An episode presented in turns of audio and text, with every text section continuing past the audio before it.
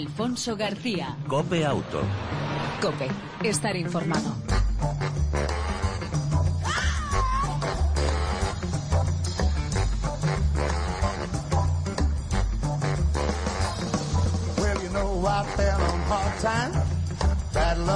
Hola, ¿qué tal? ¿Cómo estás? Te damos la bienvenida una semana más a este tiempo de radio dedicado al mundo del motor, tanto en las dos como en las cuatro ruedas. Como cada semana te ofrecemos información, actualidad y opinión, así como entretenimiento durante aproximadamente 35 minutos dedicados al mundo del motor. En el control técnico, todo lujo. Como siempre, Jesús Hernández. Al volante, Alfonso García. Si te parece, arrancamos.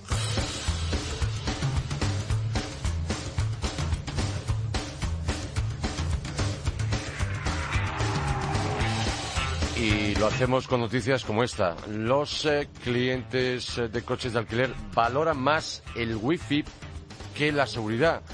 La incorporación de la red wifi en los vehículos es la opción del eh, futuro preferida por parte de los clientes de automóviles de alquiler por delante de otras como el contar con coches a prueba de accidentes o respetuosos con el medio ambiente, según recoge el informe anual Car Traveler. Este documento pone en manifiesto que los coches de alquiler eh, que cuentan con Wi-Fi es la opción preferida por sus usuarios, con un 58% por delante de los vehículos que puedan evitar accidentes con un 55% o de que no tenga impacto sobre el medio ambiente con un 34%. Otra noticia curiosa, Goodyear alcanza un acuerdo para el suministro de residuos de la cosecha de arroz para la fabricación de neumáticos. La marca eh, anuncia que ha llegado a un acuerdo para ese suministro de sílice derivada de las cenizas de la cáscara de arroz con una empresa eh, de alimentación eh, y empezar a utilizar la sílice para la fabricación de un neumático de turismo este mismo año que se fabrica en China y se venderá en este país. Durante los últimos años, la marca ha probado en su centro de innovación de Akron la sílice derivada de las cenizas de cáscara del arroz y ha descubierto que su uso es igual al obtenido por otras fuentes tradicionales para proporcionar eh, las mejores prestaciones en los neumáticos. Más cosas. Jaguar Land Rover investiga una tecnología que detecta baches. Ha iniciado un proceso de investigación sobre una nueva tecnología automática de detección de baches que permitiría evitar pinchazos y daños en el vehículo provocados por un estado defectuoso eh, de las carreteras. La compañía ha explicado que este sistema automático de detección de baches permite identificar la ubicación y la profundidad de los baches, conductos y alcantarillas para trasladar dicha información en tiempo real a otros eh, vehículos y a los organismos responsables de tráfico para que se puedan reparar, reparar dichos desperfectos. esperemos que esta tecnología no tarde mucho porque falta nos hace a todos aquellos que vamos con un vehículo motor, sea de cuatro, de dos o de más ruedas, porque tal como están las calles y las carreteras, mejor que aparezca algo parecido. FIA que va a presentar el 4 de julio el, eh, el nuevo 500. La corporación eh, italiana ha señalado que este automóvil vio la luz por primera vez en Turín el 4 de julio de 1957 y resaltó que el coche se convirtió en un rotundo éxito desde el primer momento. En 2007 se lanzó la actual generación de este vehículo urbano. Y bueno, la firma con sede en eh, Turín destacó que el modelo 500 se comercializa en la actualidad en más de 100 países de todo el mundo y acumula unas eh, entregas eh, totales de más de 1,5 millones de unidades.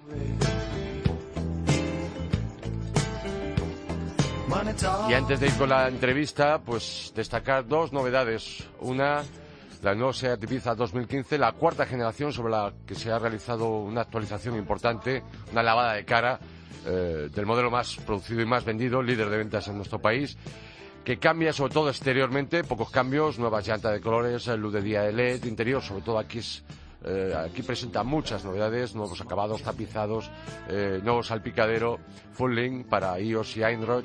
Podemos conectar nuestro smartphone, detector de fatiga, Sound con siete altavoces, cámara de visión trasera, en seguridad también dirección eh, electromecánica, frenos multicolisión, nueva suspensión con posibilidad de elegir modo y dureza mecánicas. Lo más importante, destacar el nuevo motor 1 1.0 TSI de tres cilindros gasolina que anuncia un consumo de 4 litros con 100 caballos y que contamina menos que el 1.2, TSI.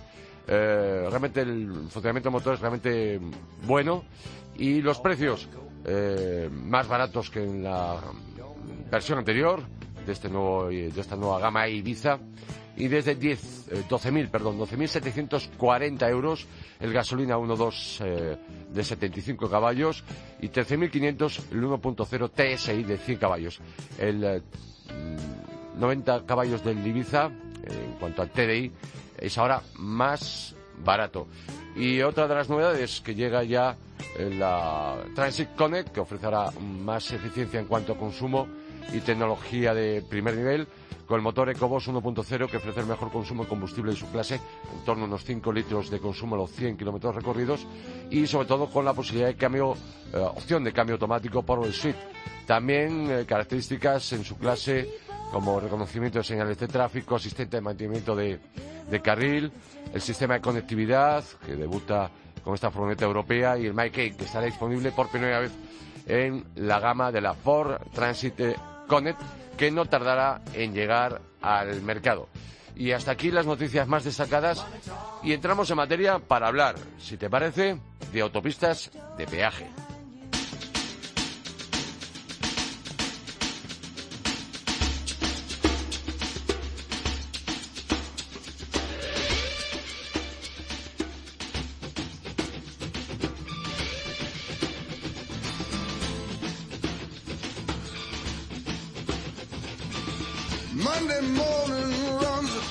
¿Sabías que según qué autopista de peaje utilices, por supuesto si puedes, si tu economía te lo permite, las diferencias de tarifas son de hasta un 3.300% y también dependen del territorio, de la fecha y de la hora? Mario Arnaldo, presidente de Automovilistas Europeos Asociados, buenas tardes, bienvenido a Copiauto, ¿cómo estás? Muy buenas tardes, Alfonso. Estoy encantado de estar con todos los amigos de Copiauto y contigo. Muchas gracias, Mario. Eh, estas son algunas de las conclusiones del informe que habéis realizado en vuestra asociación, Automovilistas Europeos Asociados, ¿no? Sí, es un informe que elaboramos con cierta cotidianidad, con cierta frecuencia, para analizar los precios de las autopistas de peaje, lo que pagamos los automovilistas cada vez que vamos a coger una eh, tipo de infraestructura que está diseñada y construida para circular con más seguridad. Es cierto que en los años de crisis ha habido una pérdida de clientela muy importante eh, entre los usuarios de autopistas de peaje, pero eh, con independencia de esa situación de crisis económica, nosotros creemos que sería también conveniente el actualizar una política tarifaria. No tiene sentido, en nuestra opinión, que se sigan estableciendo esas tarifas tan altas y esas diferencias de precio tan altas. Es verdad que muchas veces el tipo de infraestructura ha encarecido la obra, pero desde luego las concesiones hay muchas de ellas que ya están muy amortizadas y que esa diferencia de precios pues no se justifica. Y fíjate que estamos hablando pues desde eh, el, túnel del Soller en Mallorca, que tiene apenas tres kilómetros de distancia, pues van a pagar cualquier automovilista que quiera utilizarlo 1,65 euros por cada kilómetro recorrido. Es decir, estamos hablando de una cantidad importante. Y también aquellos otros que circulan desde Puseiros a Bayona, cerca de tu tierra, en Pontevedra. Eso lo utilizo eh, yo con frecuencia cuando voy. Pues, pues recorriendo 28 kilómetros, ah. eh, pues eh, tendrían que abonar solo 0,05 céntimos el kilómetro, es decir, 33 veces menos que la autopista mallorquina, ¿no?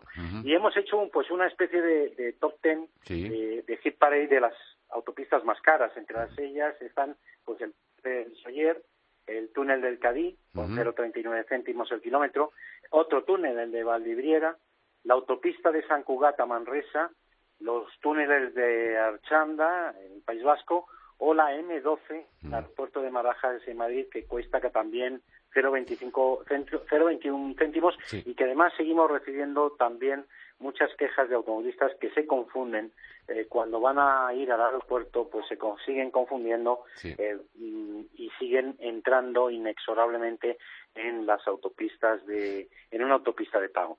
Mario, y has hablado del top ten de las más caras, pero por contra has mencionado obviamente la de mi tierra. Eh, el, top ten de las más baratas, para dar, dar referencias. Pues, pues estarían el de la Rasquitu Sanchi en Bilbao con 0,06 céntimos, el de Sevilla Cádiz y a Coruña, a Coruña Carballo que mm, pagamos 0,07 eh, euros céntimos de euro el kilómetro, el de Ocaña La Roda con 0,08 y los de Ferrol eh, Tui, el Barcelona La Junquera, Alicante Cartagena, Tudela y Irurzun o Mongat Palafols que son 0,09 céntimos el kilómetro.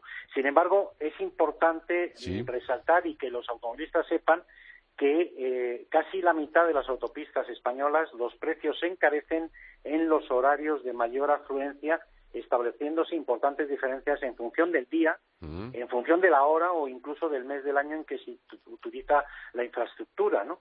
Por ejemplo, un automovilista que utilice de madrugada entre la una y las siete horas eh, de la madrugada la AP7 en el tramo Cartagena-Vera, pagaría tres veces menos que en las 18 horas restantes del día. Es verdad que, bueno, pues se está, pero también hay que tener en cuenta que, en las autopistas está ocurriendo también en muchas de ellas, en las de la Costa del Sol, eh, está ocurriendo un poco como eh, lo que pasa con los hoteles, ¿no? Que la temporada alta, la temporada baja y que una habitación de un hotel pues triplicaba muchas veces su precio, eh, pues simplemente por el hecho de que lo hubieras eh, ido, querido ir de vacaciones en julio o en agosto. ¿no? Esto mismo pasa también y hay que tener en cuenta eh, esto que está ocurriendo. En cualquier caso, yo creo que sería conveniente que se hiciera una política mm, o una nueva política tarifaria para recuperar clientes, para que las autopistas de peaje tengan la remuneración adecuada que deben tener a la inversión que han realizado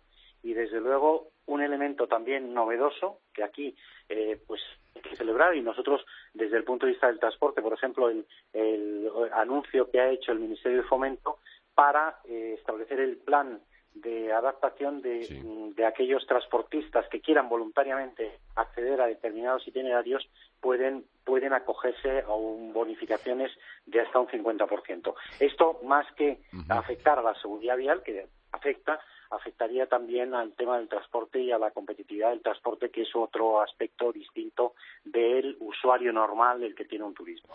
¿El coste medio del peaje en nuestro país en qué, cómo estaría? Pues por kilómetro. Sí.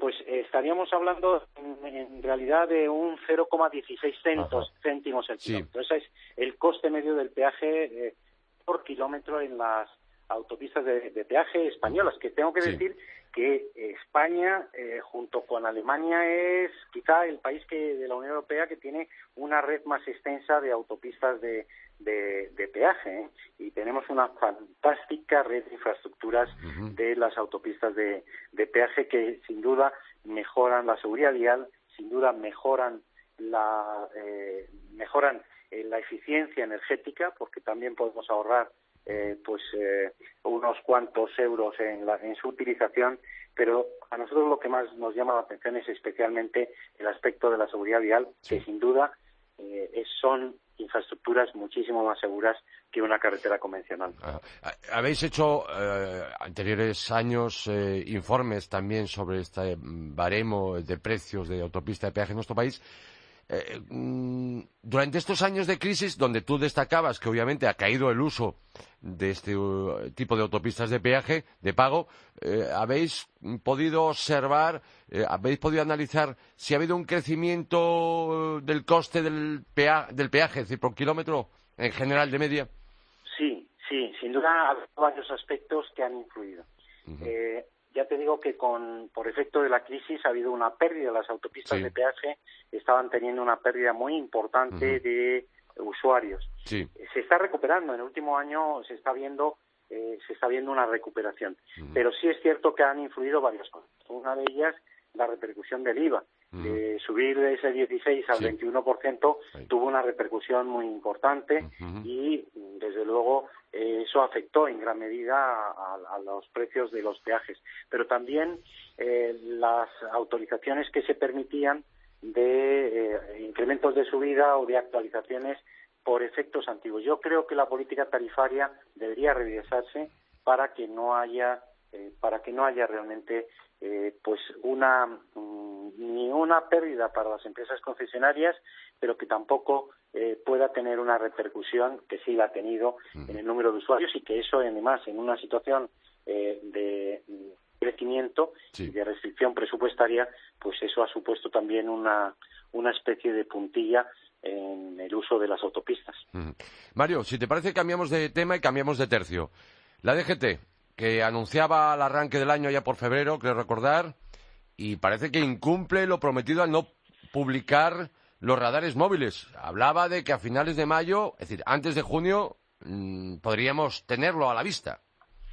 Sí, y yo lo lamento, ¿eh? porque eso realmente era una eh, fue un anuncio que se hizo un brindis al sol, precisamente para apaciguar la opinión pública, las críticas que se iban, que se estaban produciendo en el uso de, en la utilización de los radares y sobre todo en el incremento de las multas que se estaban, y nosotros tenemos que denunciar una vez más, se estaban utilizando con una finalidad recaudatoria, ¿no?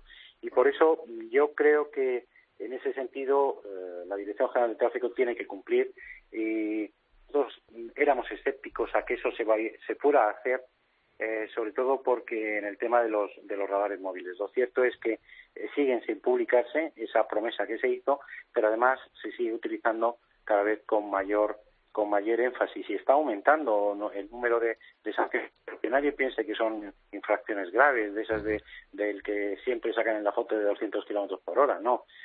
son eh, pequeños excesos de velocidad de apenas un 10% y desde luego eso, que si además se pagan le ponen la guinda, que si se paga con el en el, en el plazo de 20 días tiene usted un recargo, un descuento del 50%. A mí me parece que eso es el caramelito y que además tengo que seguir denunciando que las multas de velocidad eh, se están utilizando con fines regulatorios y desde luego yo creo que en nada se está cumpliendo la política de seguridad vial. Aquí es un objetivo de ir a recaudar más y cada vez más se recauda. Yo lo lamento porque entonces un radar es que cada vez tenga que poner menos multas.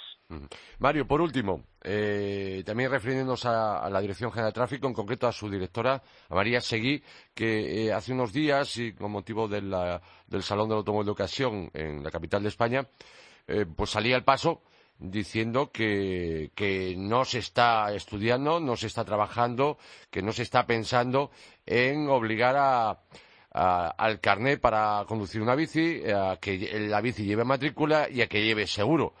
Eh, ¿Cuál es tu opinión desde Automovilistas Europeos Asociados? Pues yo creo sinceramente que se está llevando muy mal la política y se está dejando enzarzar por alguien que interesadamente están filtrando informaciones que luego tienen que desmentir. Eh, yo creo que sería un error, a pesar de que la finalidad es, pudiera ser correcta, primero porque mm, se hicieron modificaciones legales eh, con respecto a la bicicleta, por ejemplo, se permite que se pueda utilizar, por un, aunque sea por el arcén de una autovía, se pueda circular una bicicleta. A mí me parece que es una barbaridad porque una autovía está diseñada y construida para alcanzar alta velocidad y es incompatible con un usuario como es la bicicleta. Pero es que además está definido a qué edad puede ir un ciclista, es decir, un niño de siete años puede coger una bici y, plantarse en una autovía. Eh, por tanto, yo sí creo, que no sería el, establecimiento de algo obligatorio, pero sí algo que tuviera que fomentar, por ejemplo, a través de los clubes deportivos, a través del conocimiento de las normas de tráfico, porque es que es verdad, yo puedo, como con una bici, igual que como peatón, me puedo plantar y soy un usuario igual que un, un transportista que lleva un tráiler de varias toneladas, ¿no? Y puede generar una situación de riesgo importante. Eh, las normas se tienen que conocer, sin embargo, no sería la forma más adecuada quizá la exigencia de una autorización administrativa o de un examen como ocurre en el, en el, eh, en el caso del motor. Mm. Y el tema de la, del seguro, pues también, porque cuando un fenómeno cada vez puede generar más eh, problemas, más conflictos, pues también, y por eso en el seguro del automóvil se hizo obligatorio en su mm. día, precisamente cuando empezó a, generar una serie de riesgos y que luego no mm, podían quedar indefensos las víctimas. En cualquier caso, yo sí creo que mm, en este tema de la bicicleta no se está llevando bien. Creo que tiene que haber una normativa común para todo el territorio nacional y no como está ocurriendo que España en esta materia es un reino de taifas. Don Mario Arnaldo, de Automovilistas Europeos Asociados, una vez más agradecerte que hayas atendido la llamada de Copia Auto y nos hayas sacado de dudas. ¿eh? y nos hayas eh, regalado tus comentarios y ese informe sobre las autopistas de peaje más caras y más baratas de nuestro país. Mario, un fuerte abrazo y hasta la próxima. Un Alfonso, un abrazo. Un saludo. Alfonso García. Cope Auto. Cope, estar informado.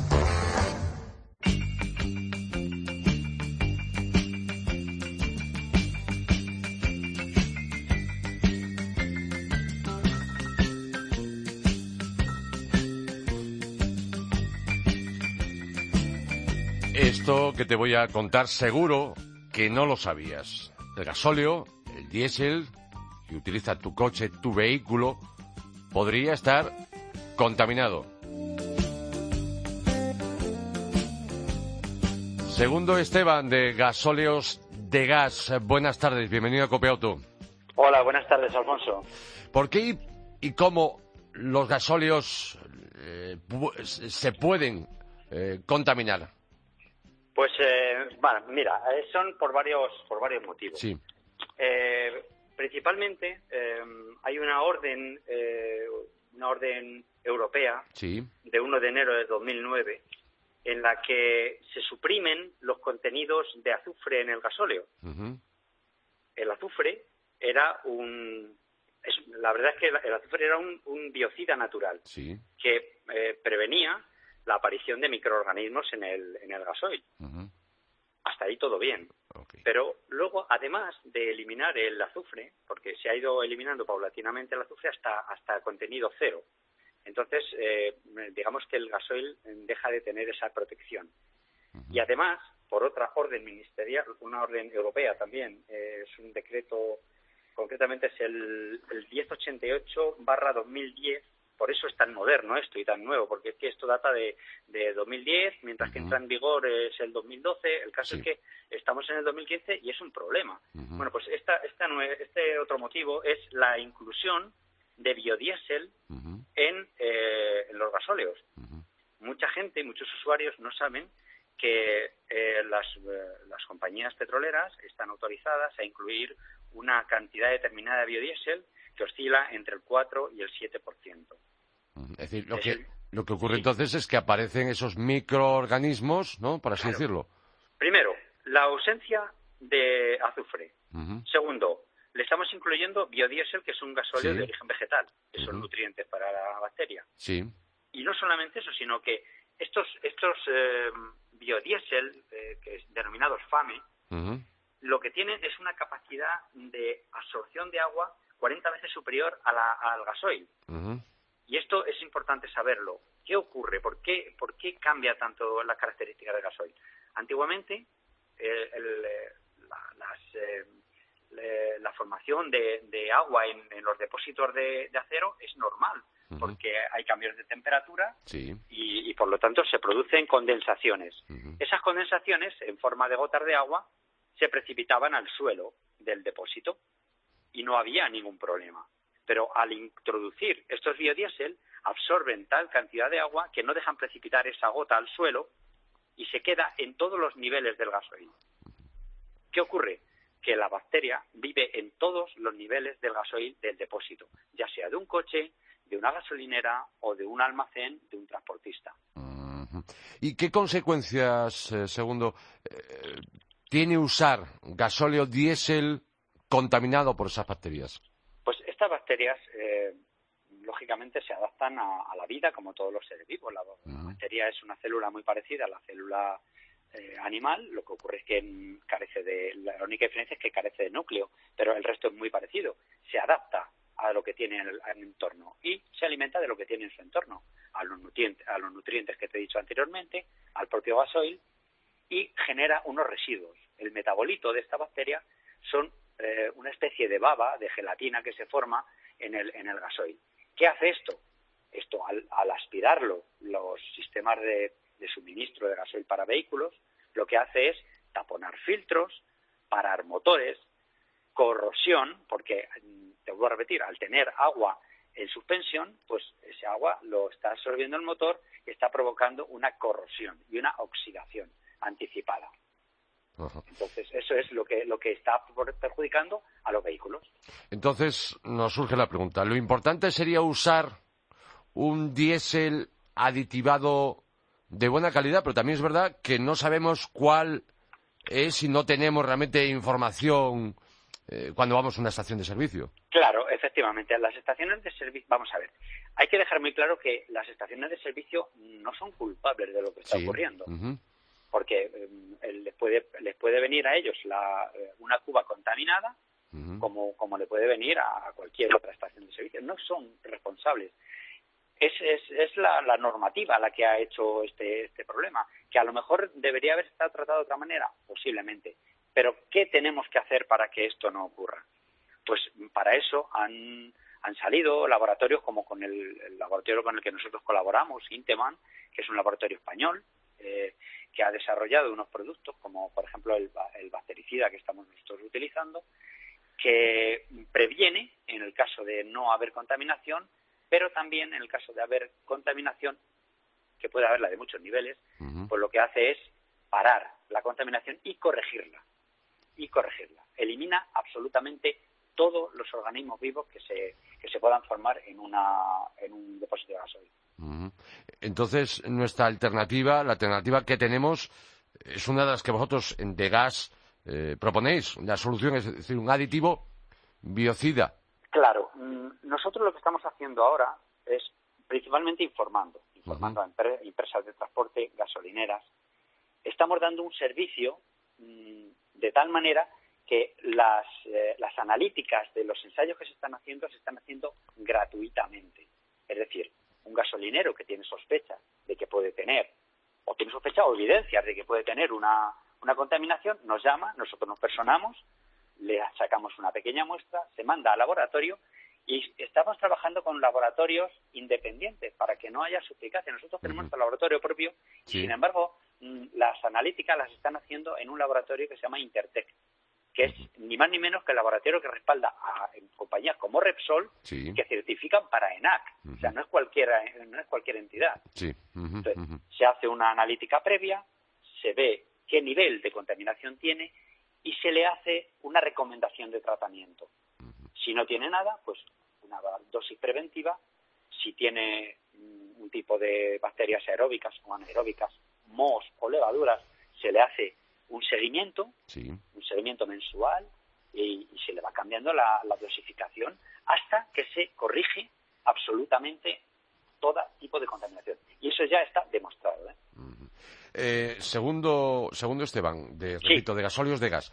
Eh, como usuario, mm, cualquiera que nos esté escuchando ahora mismo, que te esté escuchando y se plantee y diga, bueno, el problema no es mío, obviamente, pero está claro que eh, yo lo que quiero es que ese motor de mi coche me dé eh, buen rendimiento y me dure el máximo posible. Por lo tanto, la alternativa es eh, ¿cuál sería? Y obviamente encarece y mucho o encarecería. No, no, la verdad es que los tratamientos son unos tratamientos mm, que no son no son caros para nada. te, puedo, te puedo decir que un tratamiento preventivo para una estación de servicio podemos estar hablando de que eh, está incrementando menos de 0,03 céntimos de euro. Entiendo. Ah, estamos hablando de que un, tratamiento preventivo. Ahora, si ya estamos hablando de una corrección de una eh, de una contaminación severa, pues hay que hacer una inversión, pero no más de un mes. O sea, quiero decir que aunque la inversión sea mayor, tampoco es más de un mes. Hay que prevenir, hay que prevenir. Pero vuelvo a repetir, eh, si no vamos a saber realmente cuando vamos a repostar nuestro vehículo, tampoco vamos a saber si eh, nos está perjudicando o no. Claro, es que no sabemos. Esto, el, problema es que esto es tan nuevo que hay estaciones de servicio que, y, transportistas que tienen su depósito que todavía no lo saben, no saben qué les está pasando. Cuando nosotros nos llaman y nosotros vamos a su casa, no saben qué les está pasando. Ellos detectan que los ciclos de los, de los filtros del gasoil se están reduciendo en, kilómetros, pero una barbaridad. Si tienen que cambiar los filtros del camión a los 50.000 kilómetros, pues no tienen más remedio que cambiarlo a los 20 y no saben por qué. Entonces, cuando ya les detectamos el problema, pues ya es tarde. Entonces, tienen que empezar a hacer tratamiento. Y eso les pasa también a las estaciones de servicio. Y esto va a ser cuestión de tiempo en que la gente se vaya acostumbrando. Nuestras estaciones de servicio que están utilizando ya nuestros productos tienen carteles indicativos que se está utilizando ese producto en, la estación de servicio. Entonces, bueno, pues vamos a tener que ir buscando este servicio dentro de este problema, claro. Pues popularizarlo. Pues, segundo Esteban, de Gasolios de Gas, muchísimas gracias por atender la llamada de, de Copiauto y por sacarnos de dudas eh, y sobre todo de esta alarma y, esperemos que en un futuro eh, muy cercano, pues obviamente eh, podamos contar con mucha más información y sobre todo saber que el, el, diésel, el gasóleo que estamos repostando en nuestro vehículo, obviamente no nos va a perjudicar ni rendimiento ni longevidad de, ese, de ese motor. Pues nada, es que estamos a vuestra disposición para cualquier duda, pues nada más que tenéis que poner en contacto con nosotros y pues, ahí estamos. Estamos en la, ahora mismo en una pelea que es algo tan nuevo pues que nos está sorprendiendo hasta nosotros mismos. Pues eh, muchísimas gracias, repito. Hasta la próxima y un saludo. Muchas gracias a vosotros. Gracias. Hasta luego.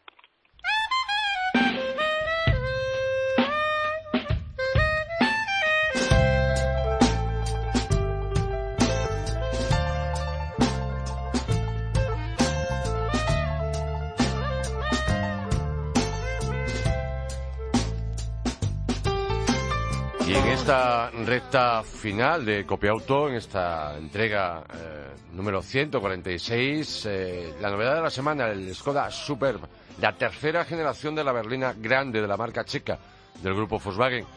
Gana un poquito en longitud, pero más en batalla y anchura. Esto se traduce que gana 30 litros mm, más de capacidad en el maletero y se va hasta los 625, lo que le convierte en el mayor maletero de su categoría y segmento. Diseño más limpio y elegante, con mejor aerodinámica y 75 eh, kilos menos eh, de peso. Abandona la doble apertura del maletero por la clásica del portón. Mantiene también el espacio, mm, diría yo, que sobresaliente en las eh, plazas traseras. De por sí ya era bueno, pues ahora incluso es mejor. también tiene soluciones prácticas muy curiosas e interesantes.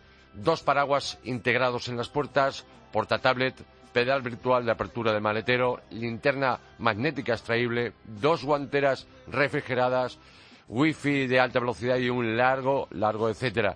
En cuanto a la seguridad, pues freno multicolisión, crucero, control de crucero adaptativo, ángulo muerto, lector de señales, eh, tráfico, eh, refiero lector de señales de tráfico, luces adaptativas y siete airbags. Y bueno, también en la parte dinámica, nuevas suspensiones eh, muy equilibradas que le otorgan un excelente aplomo, pero con gran confort.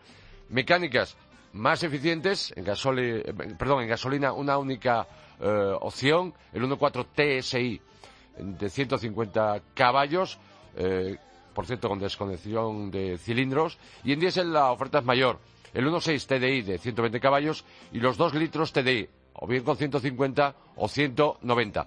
Por supuesto, la opción de optar por el cambio automático eh, DSG de 6 o 7 velocidades e incluso en la versión más potente diésel con la tracción a las cuatro ruedas. En cuanto a precios, modelo el Skoda Super, la tercera generación, que ya está a la venta. Y aquí siempre en Copeauto hablamos de tarifa, de precio, sin descuentos ni PIB. Pues bien, desde 26.770 euros el gasolina más barato y desde 26.270 el diésel mm, eh, menos potente, el de 120 caballos, el 1.6, que será en este caso el más asequible. Si optáramos por el 2 litros TDI de 150, que será quizá el, más vendido, mm, parte desde 28.370 euros. Hasta aquí nos hemos traído la novedad de la semana, el nuevo Skoda Super. Y nos vamos.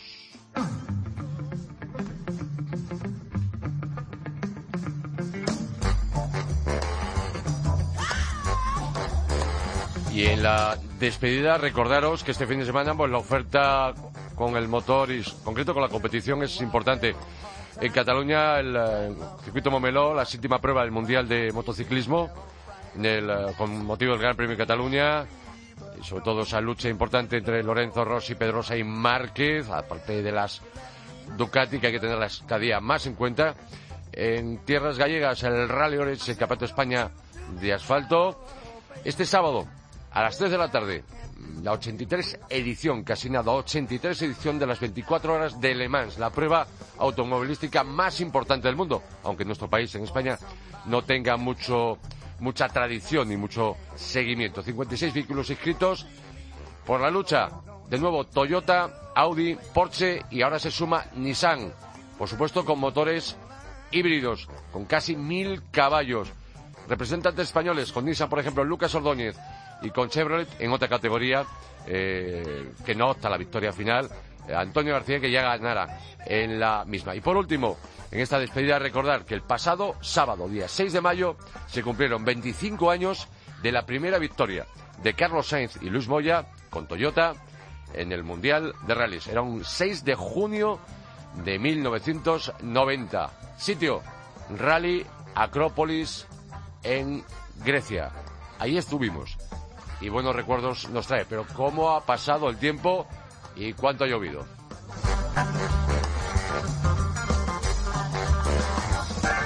Ya sabes que te esperamos en la próxima entrega de Copeauto la próxima semana. Mientras tanto, disfruta, si puedes, de tu vehículo y de los tuyos. Chao, un saludo de Alfonso García.